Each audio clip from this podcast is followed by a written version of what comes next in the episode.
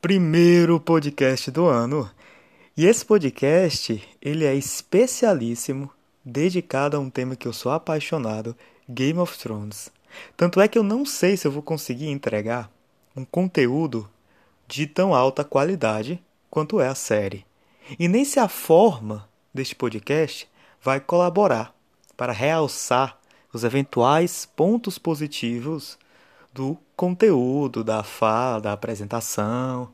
Até porque, como eu já acenei em outros podcasts, esse aplicativo começou a ficar cheio de frescuragens, cheio de problemas. Então, eu decidi quebrar em pelo menos duas partes, a maioria dos meus podcasts. Se duvidar, terá até uma terceira. Porque no caso de Game of Thrones tem uma questão. Né? E uma questão que já faz aí um contraponto importante com a minha falta de memória. Podcast tem. Oh, Game of Thrones tem uma caralhada de personagem, mas é uma caralhada mesmo. Então, já de cara aqui mando meu abraço pra querida Marjorie, que não quer assistir a série porque tem muita casa, tem muito personagem e aí dá aquela confusão boa, né? E de fato, eu lembro quando eu tava assistindo a primeira vez, bom, agora eu assisti a segunda vez, e esse podcast é todo dedicado ao meu grande amigo Teodoro. Forte abraço, ele me passou a conta da HBO dele, então eu pude, eu pude ter essa experiência maravilhosa. Foi um dos pontos altos do meu ano passado, e de cara você percebe que meu ano passado foi meio bostado, né? Um ponto alto foi ficar em casa vendo série. Olha, e uma série que eu já tinha visto, olha isso, mano, que desgraça. Mas é, né? É, é, é preferível uma vida com poucos pontos altos e com pouquíssimos ou quase nenhum pontos muito baixos, né? Digamos, seguindo uma mediana, uma medianeira. Não sei. Quem sabe? Foda-se. Mas esse aqui é um abraço pro Teodoro, muito obrigado, cara. Esse aqui, sinta-se que esse podcast aqui é seu, é uma, uma pequena homenagem, um pequeno agradecimento. Pois bem, a, essa foi a segunda vez que eu já tinha assistido alguma vez. Na primeira vez, eu, bom, que eu fui assistindo a período, na época que tava ali o grande boom. Eu fui acompanhando e de fato foi uma confusão do caralho, eram muitos personagens, muitas casas e eu é, ficava constantemente perdido. Em boa, boa parte, em bons períodos, eu só ligava o foda-se, estava só ali para ver, eu vou tirar, vou aproveitar o que tiver que aproveitar, vou curtir o que tiver que curtir. Né? Tanto é que toda aquela questão do quem é tia de quem no final, né, que aparece, quem é não sei o que, quem, quem é filho de quem na verdade, eu tava perdido, mano. Aquilo ali pra mim era grego. Então tem esse problema, então, de querida, eu te entendo. Eu vou, inclusive, no começo desse podcast, fazer uma rápida explanação geral para depois entrar nas partes inevitáveis de spoiler, mas eu vou demarcar, tá? Então, se você que está me escutando ainda não assistiu, relaxa. Quando começar os spoilers, eu digo e você para. E para mesmo, porque são, eu vou ter que inevitavelmente falar do final, né? Até porque você pode estar tá se perguntando, mano, mas tu normalmente caga pra porra da, da história, caga pra sinal, você vai ficar aí filosofando, ou o que quer que seja, né? Até porque esse tempo filosofar é muito elevado para mim. Eu posso no máximo ter uma conversa de boteca aqui com vocês, né? Filosofar, estou cada vez mais distante desta perspectiva. Eu sou só um imbecil que gosta de falar. Né? Gosta de falar e são normalmente fala sem muito conteúdo. Então, é, me perdão, me perdoe aí qualquer coisa, qualquer besteira que eu falar.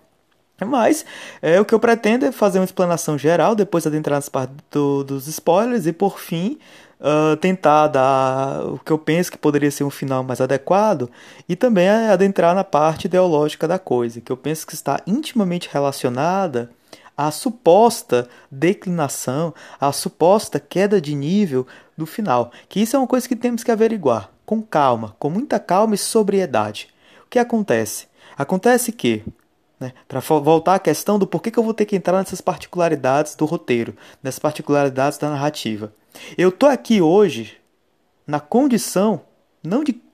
Em parte de crítico, né? Porque é, é, apesar que também nova. Bom, bom, crítica é uma palavra que já está mais na, na moda, está mais na boca, está no senso comum, né? Então nem, nem tem mais pretensões de respeito, né? Então eu fico até mais à vontade como termo crítico do que como termo filósofo ou filosófico, né? É uma perspectiva crítica, né? O que eu tento aqui elaborar a, a aos trancos e barrancos é uma espécie de teoria crítica, escola de Frankfurt, esse tipo de coisa, né?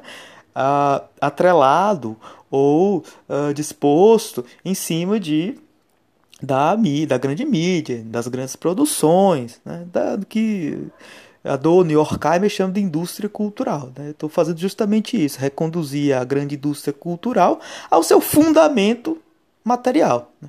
que é aquilo que Marx falaria o caminho às avessas da ideologia. Ideologia é quando você perde esse fundamento material, entifica a coisa, transubstancializa a coisa, toma ela como um ser real, é, subsistente, firme e independente, quando na verdade é uma produção. Né? É o mesmo processo teológico e mistificador que está na base do que eles chamam do fetichismo. É o fetichismo da mercadoria e a reificação da consciência. Dinglish, reificação, fazendo referência ao termo alemão Ding, que é coisas, olha que beleza.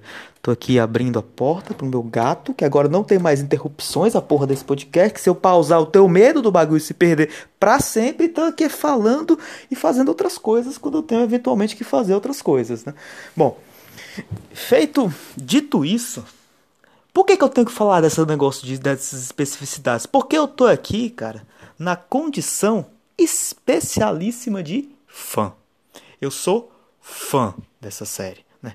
Ainda que, para mim, isso tem algumas diferenças com respeito ao, aos fanboys de, de uma maneira geral e de qualquer coisa. Né? Porque fanboy é um negócio que uh, não sabe escutar crítica, que também já vem daquela, daquela perspectiva que eu falei alguns podcasts atrás, né? da galera que é, atrela a sua identidade àquilo que gosta e não a aquilo que faz, mas aquilo que gosta. Se você critica o que ele gosta, ela sente já como um sente já como um ataque pessoal, ela sai extremamente ofendida.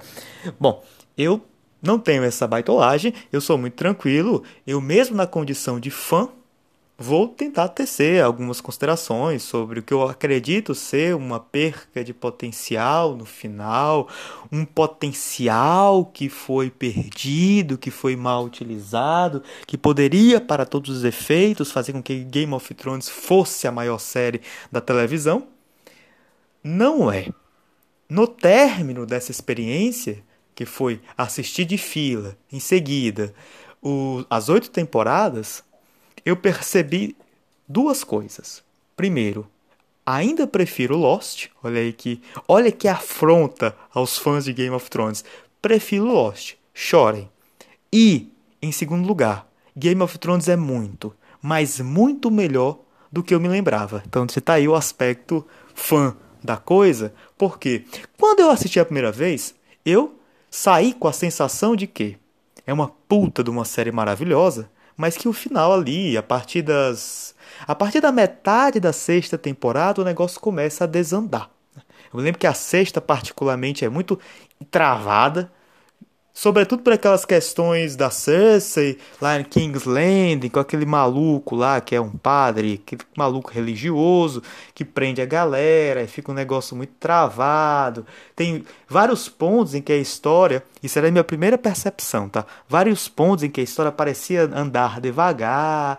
E aí a partir da sétima que foi quando aparentemente, eu já nem lembro muito bem dessa história. Contaram na época e eu eu comprei, né? Que é quando a história ultrapassa os livros do R.R. Martin, é assim que fala, do Martin, do maluco lá, do maluco de barba, e ela tem que dar conta sozinha das tramas, do roteiro, e aí começa a desandar. Bom, essa é a tese difundida, essa é a tese geral. Né? E de fato, o final não é o final que o autor dos livros concebeu, se é que ele já concebeu. Não sei se ele terminou a história, não faço ideia. Sou um péssimo fã, não sei porra nenhuma do, do, do grande lord da coisa. Mas, bom, a questão é, reassistindo, cara, a sexta temporada é espetacular, a sétima temporada é melhor do que eu lembrava e o final também pelo menos os primeiros episódios da última temporada. E aquela crítica geral de que o final é muito apressado, de fato, no fim, as mediações não são tão explícitas, cortam-se. Né? Eu reclamei desse negócio das mediações em naquela série do Sherlock da BBC. Na medida em que ele não constrói bem a relação dos personagens e a relação entre os acontecimentos, é o que eu chamo de falta de mediação, as coisas parecem tiradas da bunda, ou seja, invenções.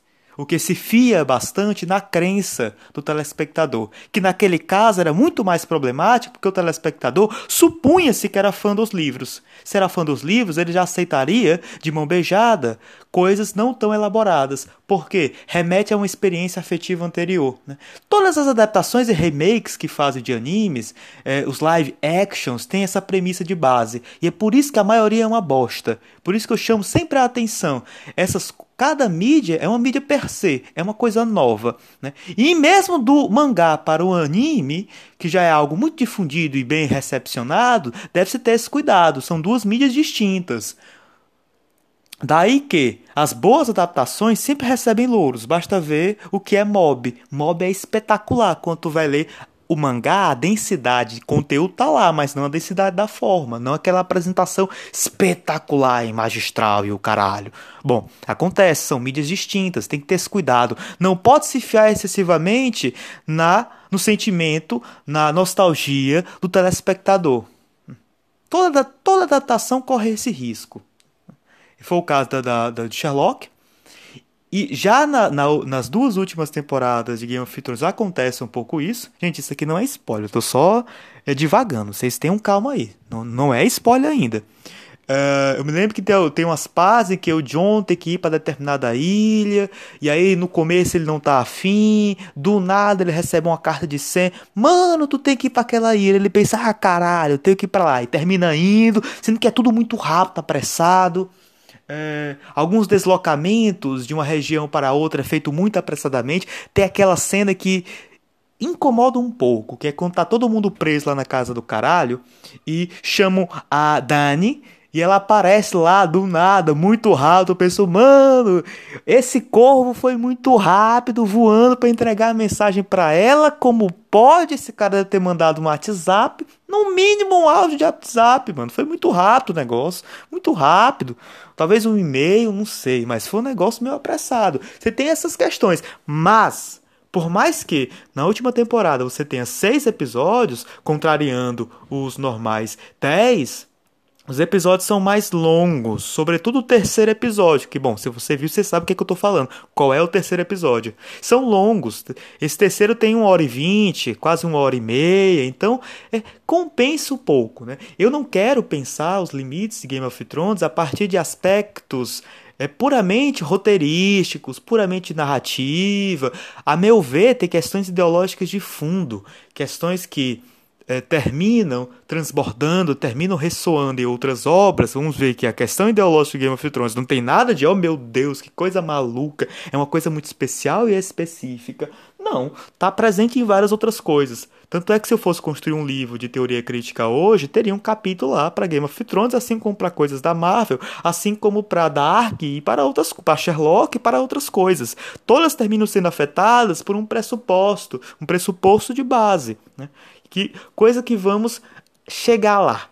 Calma, telespectador. Ou, oh, telespectador não, é foda. Calma, ouvinte, nós vamos chegar lá. Eu tenho que primeiro ir organizando as coisas aqui à medida que eu vou falando. Porque eu tenho algumas ideias, eu tenho algumas noções. Eh, eu tenho medo também de que eu vá esquecer. Não, é quase certeza, mano. vou esquecer o nome dos personagens. Então, eh, talvez eu faça até um outro podcast só pra falar as coisas que eu esqueci, como acontece com frequência. Mas aí vocês já, já pegaram a vibe que agora o podcast vai ficar dividido mesmo e foda-se, né? É até melhor para vocês, né? Um podcast curtinho, 30 minutos, aquele tempo de tu lavar, tu, tu jantar, lavar louça e pá deu um podcast inteiro. Você já sai feliz e contente da vida. Ou não, sai puto pensando, cara, das bostas que esse cara falou, né? Acontece, acontece. O que é Game of Thrones? Né? E aí que vem a questão, que talvez em alguma medida eu possa ajudar a minha queridíssima amiga Marjorie. O que é Game of Thrones? Game of Thrones gira em torno de quatro casas. Né?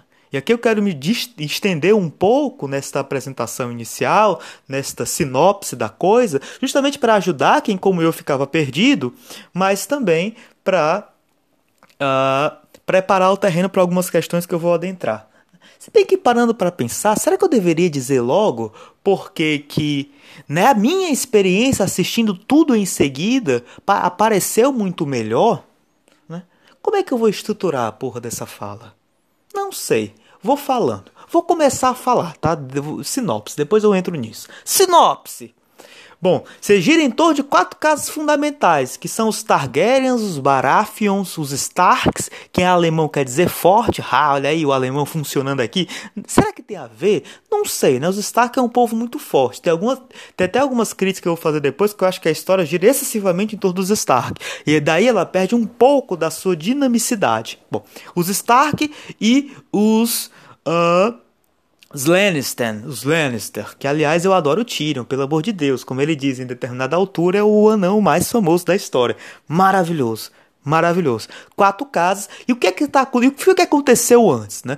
Ah, ah, porque a história já começa com o rei, que é o Robert Baratheon, o seu, a sua Hands, que é o seu ajudante, o seu mais próximo, o seu homem de confiança, morreu e ele vem chamar o seu amigo Ned Stark para substituir seu, seu novo hand e tudo mais, né? O que que tá acontecendo? O que foi que aconteceu antes, né? Como é que Game of Thrones... Qual é a treta inicial que gerou Game of Thrones e que não vem explícita no começo, só depois que se explicita?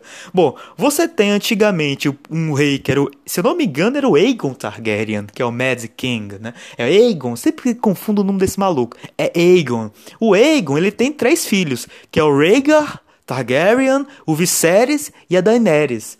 A gente conhece na, no primeiro episódio os dois últimos, que é a Daenerys, que depois vai ficar absurdamente famosa. Se você se você, se você é um ser humano normal, você com internet e tudo mais, ai que preconceituoso, né, meu bom? É uma pena. Tá?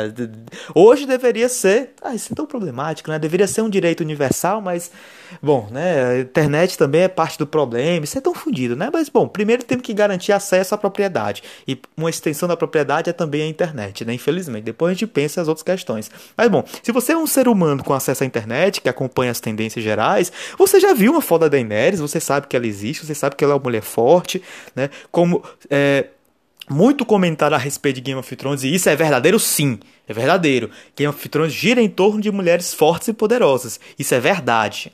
Né? E a Daenerys é talvez a maior expressão desta mulher forte e poderosa. Você já viu? Você sabe que tem a Daenerys. Então aparece a Daenerys, aparece o Viserys, que é o irmão mais velho dela, que é um filho da puta do caralho, e você tem como primogênito o Rhaegar Targaryen. Por que, que esse não importa minimamente, né? Se vocês prestam atenção, os nomes dos três dragões, né? Sem dragão, ah, também não é uma spoiler, pelo amor de Deus. O nome dos três dragões são Viserys, Rhaegar e o cara lá aquela casa que é o Drogo, né? Então, tá aí essa questão. Mas o que acontece? O o filho mais velho do Targaryen, que é o Rhaegar, em tese sequestra a irmã do Ned, que é a Lyanna. E o Robert Baratheon, que na época não era rei, nem porra nenhuma, só um lord, só um filho de lord, ou lord já, estava apaixonado por ela. Né? E o que acontece? Tem esse sequestro, Reagan sequestra a Liana, leva para casa do caralho, ao mesmo tempo que o seu pai, que é o Mad King, queimava todo mundo, era um tirano do caralho. E aí começa toda essa história, né? De quando um Targaryen nasce, você joga para cima uma moeda. Ou seja, tem 50% de possibilidade dele ser um louco do caralho, tirando da porra, e ou ser um cara tranquilo, normal, democrático, né? Pra, para usar aqui os termos, o jargão, o jargão moderno. Que, aliás, tudo isso é um problema que depois vai se acentuar e vai ficar todo uh, uh, o, embaraço lá do final. Mas você tem essa situação, né? Então, tanto em razão do pai, que é um maluco do caralho, quanto em razão do filho mais velho que sequestrou uma Stark, que era a, a amada de um Baratheon, começa a guerra. Os Baratheons se unem aos Starks. Você tem os dois principais, que é o Robert, que até eu tenho um, uma hipótese que o filho mais velho do Ned Stark, estou falando de muitos nomes, tá? Vocês me acompanhem. O filho mais velho do Ned Stark, que é o Rob, é uma homenagem a Robert, que é o, melhor amigo do pai. Será que é verdade? Não sei, eu não vi essa teoria de lugar nenhum. Um dia esse, esse, esse pensamento me veio à mente. Porra, será que o Rob Stark, que aliás era um lindo, tá? Outra coisa, série tem muita gente linda e gostosa, principalmente dos Stark. O Rob, o Rob e o que, que aliás era lindo demais para morrer. Tem, tem a situação, a gente tem que pensar nessa coisa, né? Tem pessoas que são lindas demais para morrer. Ixi, eu dei um spoiler, foi mal, gente, acontece. Linda demais para morrer, não deveria ter morrido. E o John, que são absolutamente lindos e maravilhosos, né? Apesar que nas duas últimas temporadas o John perde um pouco do, da sua beleza. Eu fiquei com essa impressão. É, é, comentários aleatórios estéticos. O John perde um pouco da sua beleza. Mas tranquilo. E aí o que acontece? Bom, você tem a união do, do, da casa Baratheon com a casa Stark, Robert com o Ned Stark. Eles derrubam o rei. O rei, portanto, se torna o Robert Baratheon. O Stark, a casa Stark, tem uma relevância, um papel central nessa história. O Rhaegan está fugido morre. Não, não dão detalhes sobre a morte dele, mas pressupõe-se que morreu em decorrência da guerra. A Liana também termina morrendo. Uh, e é isso. E começa uh, o ódio disseminado contra a casa Targaryen, resultando na morte de praticamente todos, exceto os dois últimos filhos do Aegon, que é o Viserys e a Daenerys. Então, a série começa já no primeiro episódio ilustrando esse aspecto, que Robert é rei, o Ned Stark é importante e amigo dele é convidado para se tornar Hand. E daí que vem toda a treta. Quando ele vai para King's Lands, sai de Winterfell, o reino do norte, vai para King's Lands, toda a teoria, toda treta começa. Mas é, só tem vivo aqueles dois dos Targaryens, o Viserys e a Daenerys. Bom, essa aqui é a introdução da história que eu pude aprender vendo essa segunda, dessa segunda vez Feito essa sinopse geral, Alan, só isso de sinopse que tu vai dar? Bom, se eu tivesse de dar outra coisa, uma informação a mais, o que é que eu diria? Essa, essa a cidade, o mapa da cidade, isso é importante. Ele pode ser visto do ponto de vista do norte até ao sul. No sul nós temos a Terra do Rei, que naquele momento é o Baratheon, mas que antigamente na história era o o, os Targaryens, que aliás o que eles conquistaram, formaram um reino, unificaram as nações através do uso de dragões. Tem toda essa questão, essa série tem todo um lance místico e pá. Eu também não quero ficar me demorando muito na sinopse, porque eu imagino que você, né, como essa pessoa com acesso à internet, já deve saber, deve ter visto, deve ter lido, não sei, mano, deve ter jogado, deve ter jogo de Game of Thrones por aí, não sei, já deve estar vendo a nova série, que é a, a Casa dos Dragões, não é isso? Eu ainda não vi, eu vou ver. Então não quero me demorar demais. Mas bom, você sabe também que é uma série que tem dragões e tudo mais. Quando a história começa, não tem nenhum dragão mais. Mas antigamente os dragões tinham essa ligação umbilical, fundamental com os Targaryens. E foi em decorrência disso que eles conseguiram unificar os reinos. Então você tem Kingsland, que é a capital da coroa, onde fica naquele momento o Baratheon, que depois essa coroa fica é, gongolando de cabeça para cabeça, impressionante, né? Tem momentos que tem uns cinco autodeclarados reis, que gera alguns comentários muito engraçados. É uma série muito engraçada, tá? Diga-se de passagem, é uma série muito engraçada. Você tem acima, ao norte, Winterfell, que é a região dos Stark. E já é uma parte que está sempre, quase sempre nevando, já muda bastante o clima. Eu acho lindo, acho lindo. E mais acima você tem o muro, você tem a, o território da Night's Watch, né? O Night's Watch, isso que estão é um muro, um muro gigantesco que está separando o território entre aspas civilizado do território bárbaro, das partes da pura floresta que você tem lá os homens, o free folk, os povos livres que ficam lá e o caralho, e lá de cima tá os mortos estão acordando, né? Depois de um longo inverno, tem toda essa questão que também agrega no pano de fundo místico da coisa, os mortos estão despertando, e enquanto você tem na parte de baixo do muro, que é entendido como a parte, entre aspas, civilizada da coisa, gente, eu vou parar de usar o aspas, tá? É civilizado, foda-se. Não porque eu acho bonito, mas também porque. Não porque eu acho certo, correto, porque, bom, essa distinção é problemática, mas porque vou ser um trouxa de ficar todo tempo falando, né? Eu, eu pressuponho a a indulgência do, do ouvinte, cara. Vocês não vão me julgar por qualquer merda que eu falar, pelo amor de Deus. Vamos com calma aí, né? Também. Também porque eu já, eu já começo dizendo que eu sou um bosta. Você vai perder seu tempo criticando um bosta? Pelo amor de Deus, querido. Vamos fazer outra coisa. Bom. E aí, o que acontece? Na parte do sul do muro, em que você tem as regiões da coroa e tudo mais, unificadas e blá blá blá, você tem toda uma disputa em torno da coroa, em torno do rei legítimo, em torno de, sei lá, da, da libertação de Winterfell, que quer durante muito momento ser considerado um reino independente, ou seja, dissociado da coroa, pode ser amigo, pode ser próximo, pode concordar, só não quer ser submissa à coroa. Mas você tem essa parte finita, essa parte mundana, essa parte tosca de trocas políticas que vão perdendo, ou em tese deveriam perder a sua força, porque na parte de cima você tem um exército de mortos, de zumbis que está descendo e que objetiva matar todo ser humano. Né? Então, esses são os, esse, é, esse, na verdade, é o drama central da série. A série começa, se atente bem nisso, querido. A primeira cena é, além desse muro, da galera da Night Watch fazendo lá o seu watch, ah, fazendo a sua observação, fazendo o seu cuidado e tal, vigiando, e eles se deparam com mortos, e são, com mortos que eu digo exército, mas uns poucos, e são eles mesmos mortos, assassinados. Então, toda a questão da série é conciliar essas duas balanças, sendo que é muito evidente que são pesos muito distintos. Né? Você não vai ficar perdendo tempo com essas questões internas políticas, dessas pequenas políticas, enquanto está vindo um exército de mortos aí te matar. Eu não vou chamar, eu não vou colocar isso no título do podcast. O do podcast vai ser outro, vai estar relacionado à imaginação política, que já tem a ver com o o desfecho da minha análise. Mas eu poderia muito bem dizer que Game of Thrones, e aqui se atente, acorda, você está lavando louça aí, para aí a água. Game of Thrones é uma antecipação do Covid. Né? Foi uma antecipação das nossas políticas de restrição sanitária. Foi uma antecipação desse nosso último, do drama dos últimos três quatro anos, três anos, dois anos, não sei. Bom, foi uma antecipação disso e com o tempo eu quero deixar esse argumento um pouco mais claro. Mas bom, imagino eu que eu já fiz uma sinopse, uma introdução razoável, ok. Se eu te deixei mais perdido, perdão, mas é, eu naturalmente sou alguém prolixo, falo demais, vou encatenando muitas coisas e faço divagações que são enormes divagações, enormes desvios de roteiro, acontece. Agora, vamos voltar àquela questão inicial. Quando eu disse que nesta segunda experiência, eu terminei achando Game of Thrones muito melhor, mas muito melhor. Tem aí um aspecto que é fundamental, que foi o fato de eu ter visto as oito temporadas em sequência.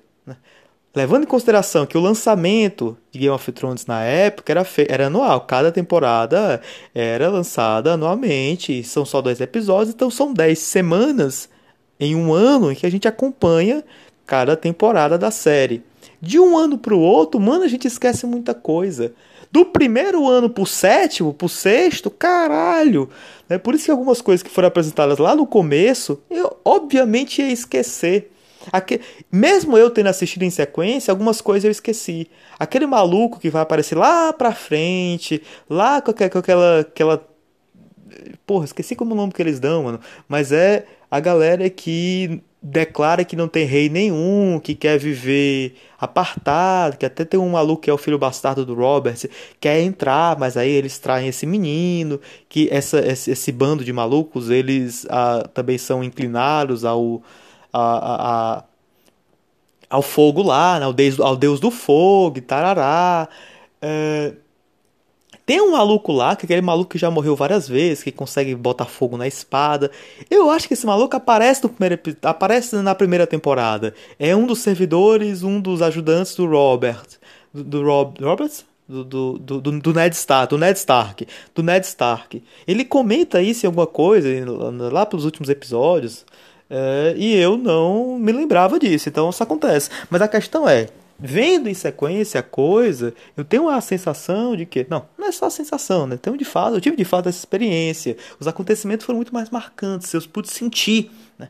Pude sentir. Na medida em que se eu esqueço, as coisas já não me marcam. Daí porque a memória é a, o cargo da nossa relação afetiva com as coisas, assim como o cargo de nossa relação política. Né? Um povo sem memória é um povo que vai sofrer muito politicamente, assim como com a ausência da memória eu não posso criar laços afetivos com o que quer que seja. Então, há o recurso à memória nessa maratona de Game of Thrones me permitiu sentir as coisas. Uma dessas coisas, só para exemplificar, é aquela prostituta que na primeira temporada tá lá em Winterfell, que tem relações com o um meninozinho lá que, que do cabelo mais ou menos vermelho, que mora na casa lá do, do, dos Stark, que não é Stark, ah, já tô começando a esquecer o nome dos malucos, que vem lá da, da região das águas, do, do mar e parará. Se eu parar de falar e pensar um pouco, eu consigo lembrar, mas eu tô falando demais, eu tô suado, tá uma putaria aqui. E aí acontece. Mas que ele tem uma relação com ela, e pá, o Tyrion também tem uma relação com ela, e ela pega já na primeira temporada, vai para Kingsland e vai passando várias coisas, né? E ela termina morrendo sobre as mãos do do do Joffrey, por causa de toda a manobra lá com o o Littlefinger e por aí vai. Bom, eu senti muito mais na, na, nesta segunda experiência, nesta maratona, do que na primeira vez. Na primeira vez eu nem lembrava onde é que essa moça vem, que é linda, aliás, nem lembrava onde é que ela vem, nem lembrava o que acontece com ela. E isso aconteceu da mesma maneira com vários personagens. Alguns que eu tinha uma relação já, que eu gostava, aprofundou ainda mais, que é o caso do Sam, que é o caso do maluco lá da. da da Daenerys, que é apaixonado por ela, que aquele cara tem uma história muito trágica, é um dos meus personagens favoritos, que termina pegando aquela doença e quase morre, parará. Uh, porra, aquele cara é muito bom. E outros que eu tinha uma relação mais forte, a coisa se esmureceu um pouco, a coisa diminuiu, que era o caso com Tormund. Eu achava que o Tormund aparecia muito mais, que é um dos selvagens lá, do Free Folk. Eu achava que ele aparecia muito mais, mas não, é muito as, é, é, rápido as passagens dele, né? não são tão bem desenvolvidas. Mesmo com o Clegane, que é um Hound, eu, eu gostei, mas não tanto. Menos por uma coisa. Eu, eu, terminei gostando um pouco menos por uma coisa que a série fez no final, nos, nos no penúltimo, no penúltimo episódio que eu achei um tanto exagerado e aí eu ah, me distanciei um pouco. Ele era um dos personagens que eu acho que deveria ter morrido há um tempo. Deveria ter morrido há um tempo. Acontece isso também, né? Com o tempo os personagens vão morrendo menos. Mas bom, é... aí que tá também uma questão, né? E a gente termina se acostumando com aquela dinâmica de Game of Thrones que vai matando muitos personagens. Num determinado ponto, ela diminui com isso ela para um pouco com isso.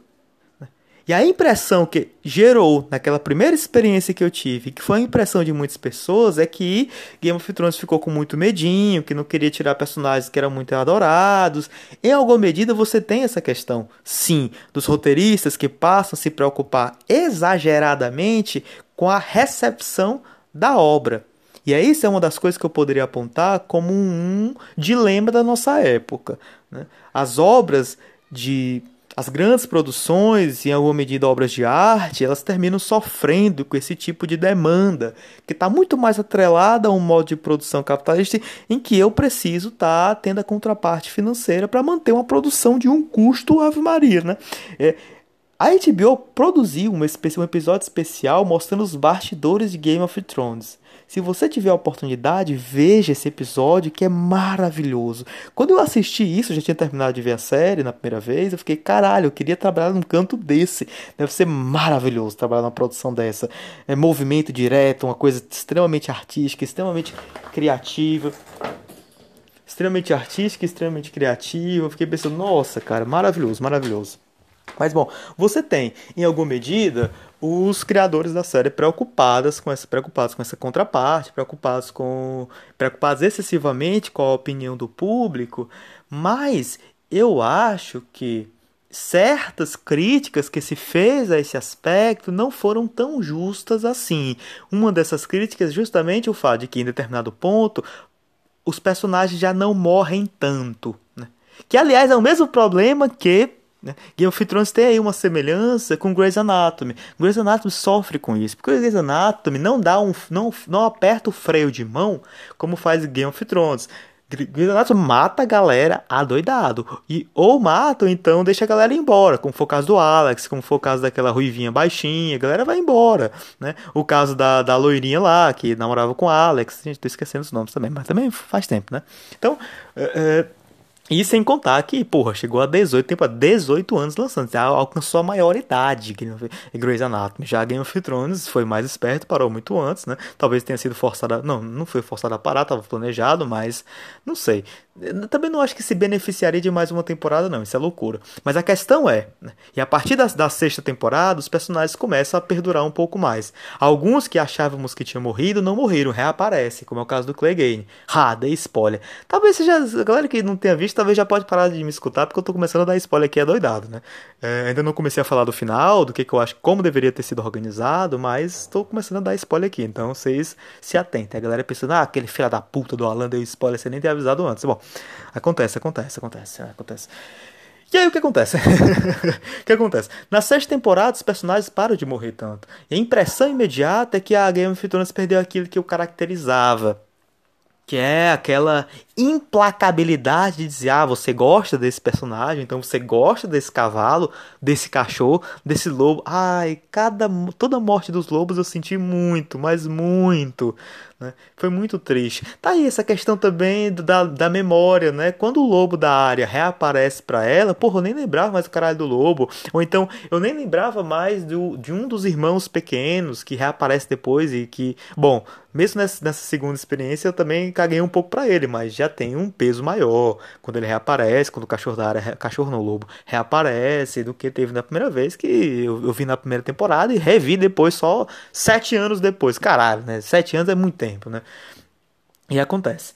E, mas a questão é que eu tinha, né? eu vou voltar a falar essa questão da morte, mas falar sobre a questão da perca do dessa crítica generalizada de que Game of Thrones vai perdendo o seu potencial, né? Bom, a galera adora falar isso, né? A galera adora falar que eu, no começo eu fiz a comparação com Lost, a galera fala, ah, meu Deus, o final de Lost, não sei o que, não sei o que, quando na verdade o final que reclamam são os últimos três minutos da série, né? Se você, meu querido, passou seis anos, se eu não me engano tem seis temporadas, seis anos assistindo uma coisa e joga tudo no lixo por causa de três minutos, você, pelo amor de Deus, né? Você é muito exigente, você vai sofrer na na sua vida, porque na vida não tem nada perfeito. Né? E quando eu já falei, insisti disso um milhão de vezes, quando a, a, as obras artísticas tentam alcançar a perfeição, sempre ficam problemáticas, sempre ficam uma merda. Né? Tem, tem, tem, temos que ter muito cuidado com classicismos. Classicismos fun pode funcionar para pintura, pode funcionar para esculturas, mas não para produções audiovisuais. Não, não, não, não, não.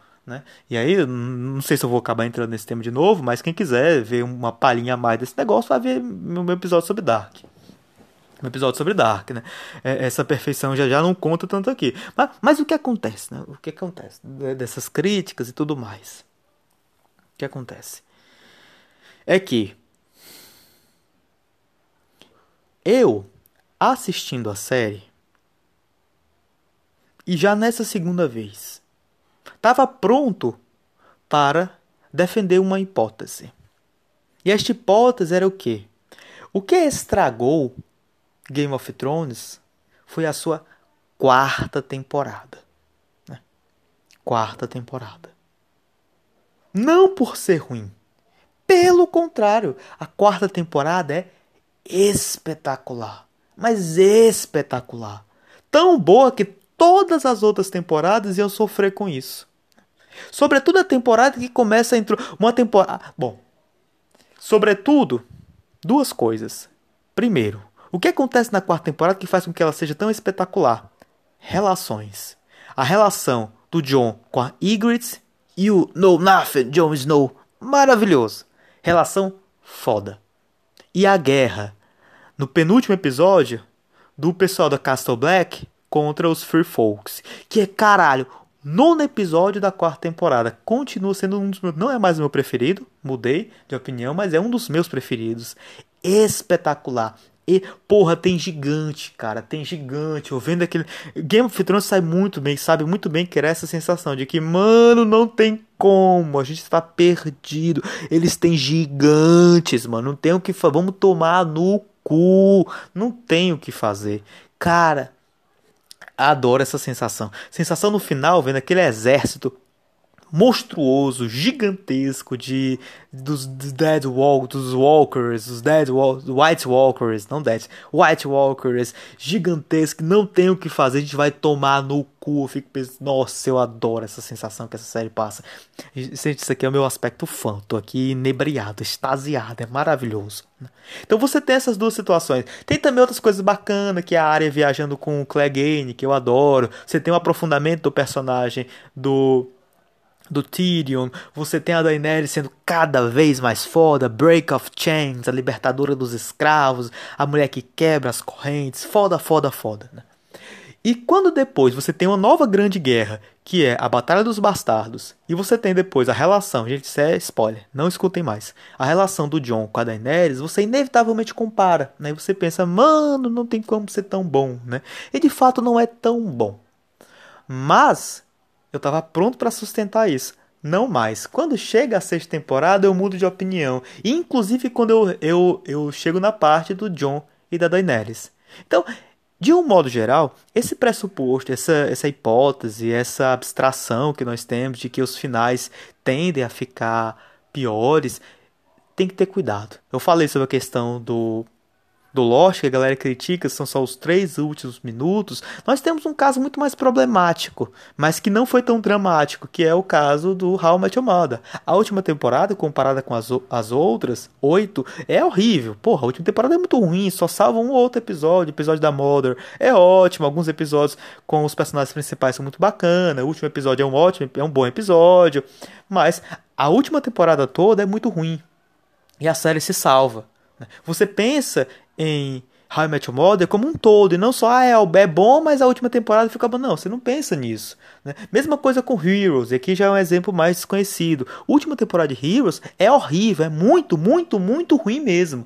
A, a primeira é excelente, a segunda e a terceira tem uma variação muito doida de, de nível, e a última é um lixo, por isso que foi cancelada com gosto. Mas, a meu ver, a experiência se mantém. Heroes é uma série que eu gosto muito.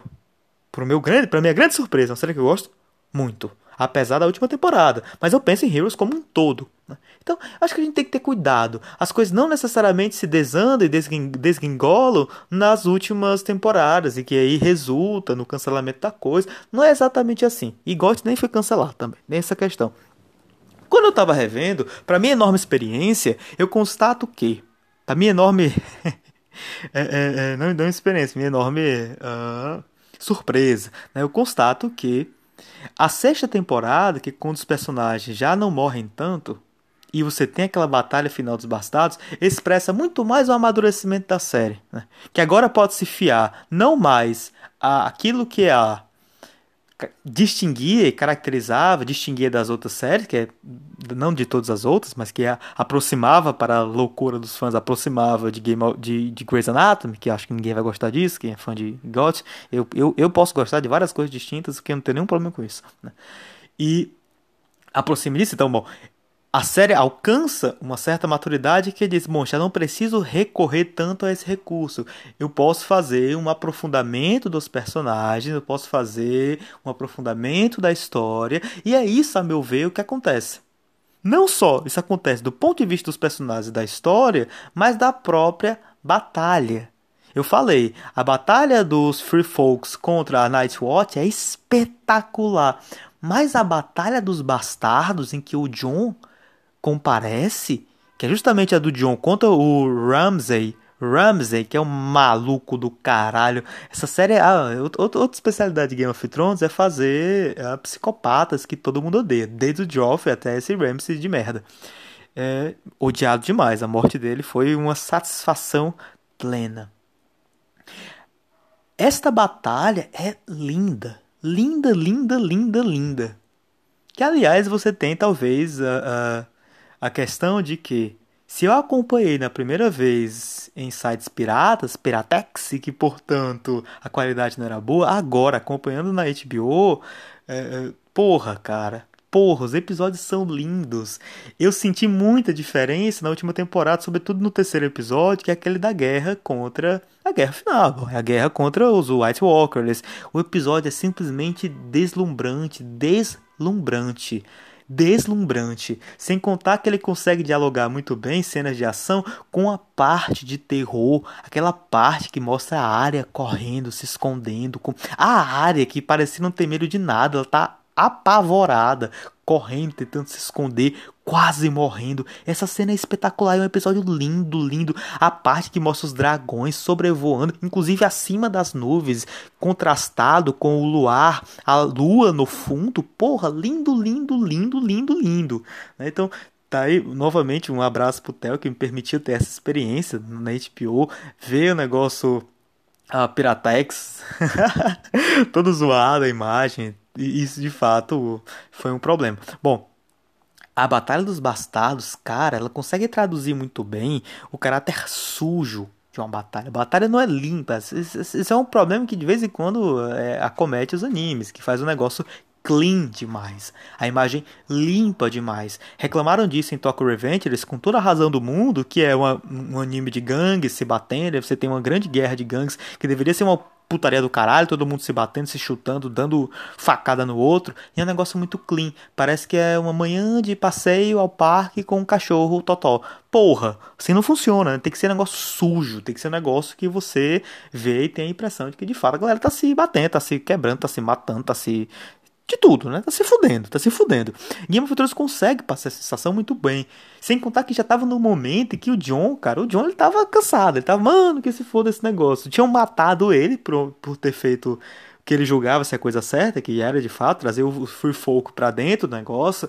É, tava vendo que, bom, Dificilmente a gente ia conseguir derrotar os White Walkers, então que se foda, ele tava cansado. Ele fala pra Sansa: Sansa, tô cansado, não quero mais essa matança. E a Sansa, pau no seu cu, você tem que fazer isso sim, porque é pela sua casa, né? Então é um negócio que te ultrapassa, você não tem tanta escolha assim. Ele vai cansado, e mesmo assim tem uma parte que ele tá amontoado, que, que o, amontoado embaixo de corpos, sobre corpos e uh, sobre corpos. E é uma cena asfixiante. Né? Ela consegue transmitir essa sensação de que sou eu que estou ali embaixo, soterrado, sob uma pilha de cadáveres, sem conseguir escapar. E é sujo. É um negócio que ah, te deixa quase incomodado. Isso é muito bom. Uma direção espetacular.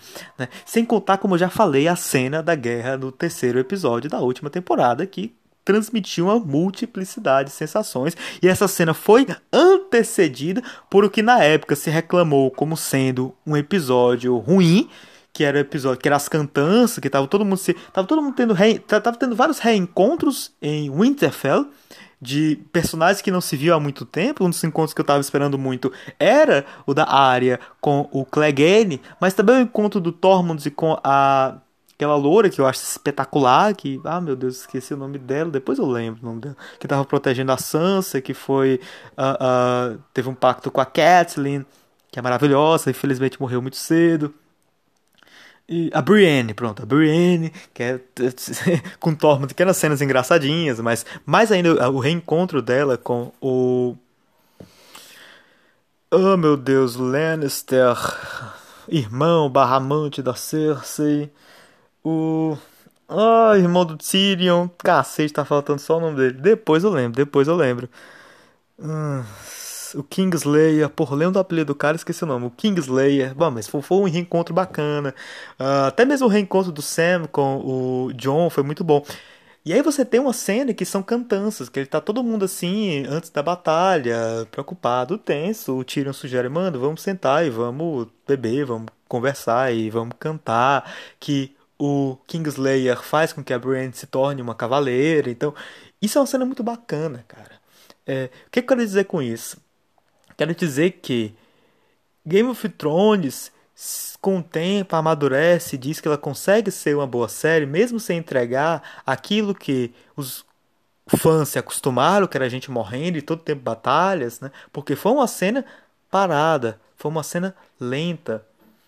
E essa é um pouco da questão. Né? Se você está assistindo semanalmente Game of Thrones, você espera que a cada semana você seja uh, revirado de cabeça para baixo. A cada semana o episódio seja foda, espetacular, seja. Sobretudo nas últimas temporadas, que você já sabe que GOT tem o potencial de ser a melhor série de todos os tempos, que GOT é espetacular e pá. Então você espera que a cada episódio ela seja espetacular. E você também vendo semanalmente, sabe, bom, vi esse episódio hoje, vou ver o próximo só daqui a uma semana. Então você quer que ela te entregue aquilo que vai te marcar, te deixar uma semana pensando na ah, os gatos vão na putaria. Uma semana pensando naquele episódio. Então, eu imagino que já na última temporada, a questão da grande guerra se aproximando contra os White Walkers, você fica, mano, e esse episódio aqui deslocado, esse episódio aqui calmo e lento. Mas, se você tivesse acompanhado a série toda de uma vez, você veria que Game of Thrones sempre fez essa brincadeira, que é intercalar os momentos, né? Tanto é que as temporadas nunca terminavam nas grandes guerras, nunca terminavam no, no, no grande clímax. O clímax sempre era, no, sempre era no penúltimo episódio, episódio episódio 9. Todos maravilhosos. Enquanto o último episódio era mais lento e mais calmo. Então, ela sempre teve essa dinâmica de alternância de sensações. E eu acho que ela faz isso muito bem. E é um bom prelúdio, o segundo episódio, para o terceiro episódio, que é a Grande Guerra e a Grande uh, a grande expectativa, né? Que, como eu disse, desde o primeiro episódio, a série vem construindo essa questão dos White Walkers e quando eles chegarem, todo mundo vai tomar na merda do cu. Bom, eu já fiz várias considerações e fui aqui nesse primeiro episódio fazendo uma sinopse, apresentando os motivos do porquê eu acho que Game of Thrones não perde a sua qualidade, muito embora na última temporada, sim, você tenha um, um leve declínio. Ela você tá entrando em contradição? Tô, tô. Eu quero dizer que ela não perde a sua qualidade em função dos motivos clássicos que a gente está atribuindo. Mas de fato, eu acho que a última, a última temporada ela vai pecar por algumas questões é, tanto do ponto de vista narrativo quanto do ponto de vista teológico. Mas eu vou parar esse podcast aqui. O próximo podcast já vou entrar nessa questão da crítica que eu faço.